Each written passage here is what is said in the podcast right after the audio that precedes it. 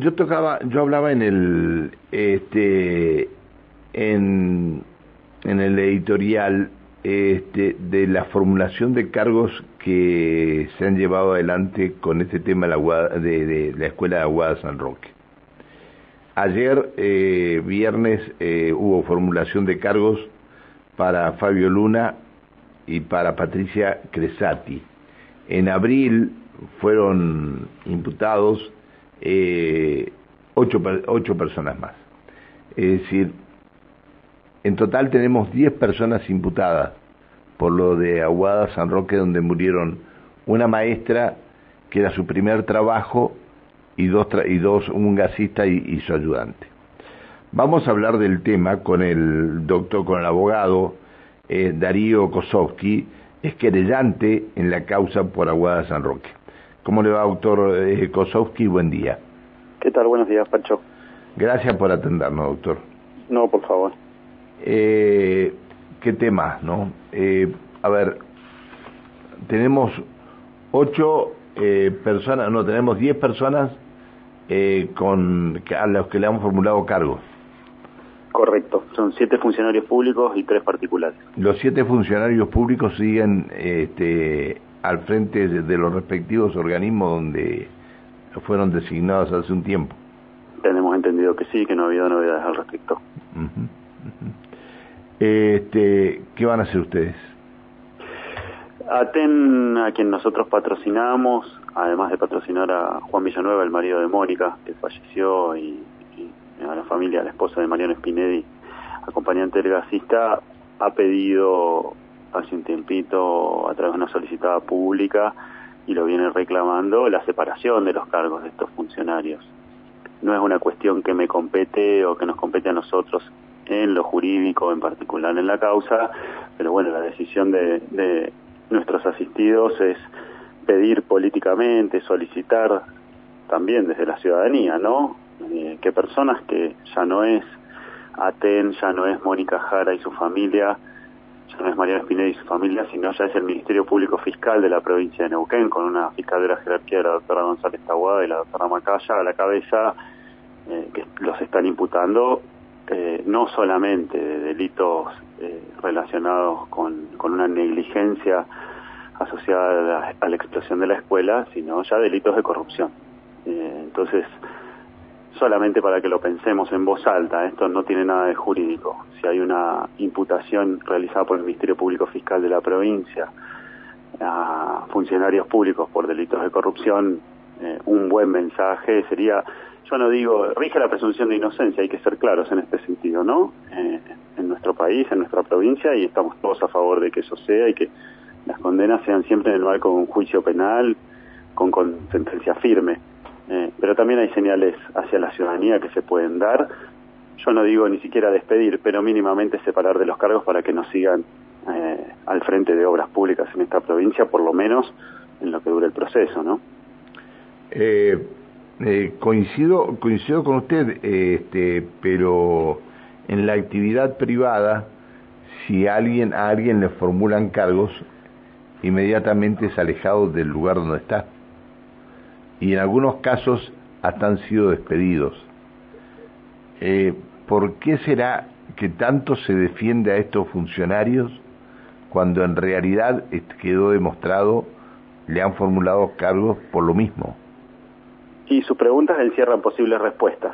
Eh, yo no, no quiero especular sobre las alternativas, eso es más de índole periodística y, política. Prefiero ceñirme al caso para evitar que en el futuro en audiencias eh, nos atribuyan eh, posibles especulaciones o intereses que no tienen que ver con, con la finalidad que perseguimos en la causa, que es lograr condena, ¿no? Pero creo que lo, lo sugería antes y usted con su pregunta lo deja bien en claro.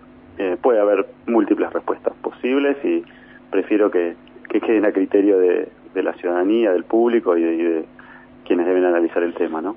¿Cuándo se va a desarrollar el juicio? Bueno, en la audiencia que culminó ayer con las formulaciones de cargos de, del director de modalidad rural de la provincia, perteneciente al Consejo Provincial de Educación y la directora del nivel primario, lo que pedimos junto con la Fiscalía es que el plazo no se duplique, de cuatro meses de investigación, sino que se unifique con el que comenzó el 26 de abril, con lo cual todo el plazo de investigación está previsto que termine el 26 de agosto. A partir de ahí viene el requerimiento de, de apertura a juicio y se fijará la fecha. Eh, nosotros sabemos que ese plazo no. Me reitera, me reitera, me reitera la fecha prevista. 26 de agosto. Ah, 26. De, de 2022. Es una fecha flexible, por supuesto, porque puede ser natural en el marco de un proceso y no, no sujeto a ningún tipo de, segunda intención que se prorroguen los plazos, ya sea por necesidad de cualquiera de las defensas de realizar alguna medida investigativa que lleve tiempo, o de la fiscalía o de las querellas. Hay muchas computadoras secuestradas, muchos teléfonos que todavía están siendo peritados, comunicaciones que, que tienen que analizarse en una causa compleja con semejante cantidad de imputados y donde justamente somos nosotros quienes queremos que se vea la película completa y no solamente la foto del día de los hechos, de los segundos de la explosión, es necesario ser muy cautelosos y muy cuidadosos porque siempre va a haber una intención de, delegar responsabilidades, de derivarlas hacia abajo en las cadenas jerárquicas, entonces hay que ser muy muy puntillosos y quirúrgicos y eso lleva un poco de tiempo. ¿no? Está bien. Eh, ¿Ustedes están colaborando con Fiscalía o no? Sí, sí, activamente. Tenemos un, trabajo permanente en conjunto y en sintonía por ahora. Venimos con las mismas visiones en lo que hace a cada una de las, de las imputaciones y las medidas de prueba.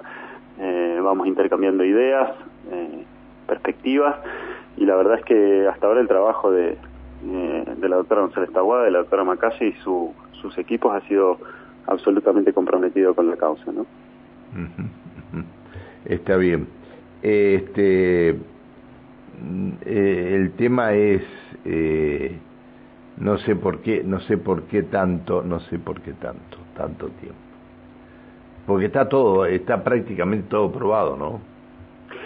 Bueno, eh, el estándar probatorio que se requiere en un juicio es más elevado que que la perspectiva de cualquiera de nosotros cuando miramos los hechos, ¿no? Porque decimos, vemos una explosión en una escuela y todos decimos, ¿qué más hay que hacer?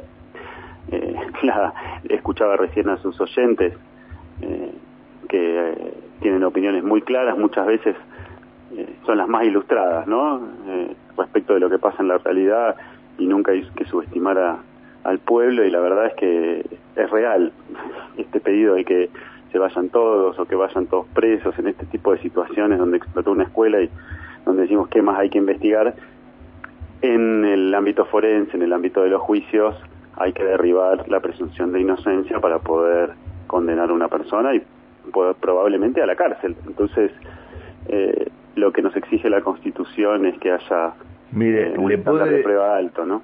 Le puedo decir algo. Eh, yo también pensé que cuando eh, la COPE se, derrumbó y, toda la gente que murió y por lo que decía el fiscal también iban a comer, iban a, se los iba a comer crudos y iban a ir, a ir, a ir todos presos. Este, y no fue así. Bueno, caso a caso, nosotros no tuvimos la oportunidad de intervenir en ese en ese hecho y la instrucción... Pero usted lo recuerda ese hecho. No, lo recuerdo perfecto y terminaron con probation y con acuerdos, eso lo, lo entiendo y son experiencias que quedan marcadas en toda la población y que, bueno, justamente a nosotros también como abogados nos queda marcada y, y el pedido de nuestros clientes, de Juan, que es el marido de Mónica, el pedido de, de Aten es juicio y condena, no es acuerdos. Eh, y el escenario de juicio además es un momento histórico importante para que toda la ciudadanía pueda ver que en este caso la explosión de Aguada San Roque no fue una negligencia, fue consecuencia de, la corrupción estatal. Veremos si hay hasta qué nivel de complicidad se podrá acreditar, hay especulaciones políticas y hay prueba judicial. Nuestra obligación es no, pero no pasa sí. por las especulaciones políticas, doctor. No, especulaciones en el mejor sentido de la palabra especulación. Uno puede tener hipótesis. Eh, tal vez la palabra más adecuada es hipótesis. Al, pensar en, en si hay encubrimientos desde la superioridad jerárquica funcional, eh, si hay desconocimiento. Yo a esta altura, obviamente, supongo que desconocimiento no hay, porque esto ya es público y esto ya tiene una investigación judicial. Pero no es mi no es mi lugar opinar sobre eso. Nosotros tenemos la intención de nuestros clientes de, derribar la presunción de inocencia en un juicio. ¿no? Lorena acaba de escribir algo y es lo que estamos compartiendo. Dice Lorena, buen día, mi saludo a Darío, lo respeto como profesional y como persona, creo que lo que sugiere es correcto, las personas sospechadas de actos de corrupción deberían dejar su cargo y no solo en este caso, me parece que se toman a la ligera su responsabilidad y como tienen cargo lo ejercen como un acto de poder. Los y las ciudadanas debemos exigir que se hagan a un lado hasta que se demuestre su inocencia, dice Lorena. Doctor, le agradezco profundamente que nos haya atendido. No hay por qué ir a disposición como siempre. Que siga muy bien, hasta siempre. Que tengan buen, buen día. Eh, el doctor eh, Darío Kosowski, abogado creyente en la causa mm, por Aguada San Roque. Diez, diez personas a las que le fueron o que fueron imputadas y le formularon los cargos, las últimas dos en el día de ayer por esta situación de, de Aguada San Roque.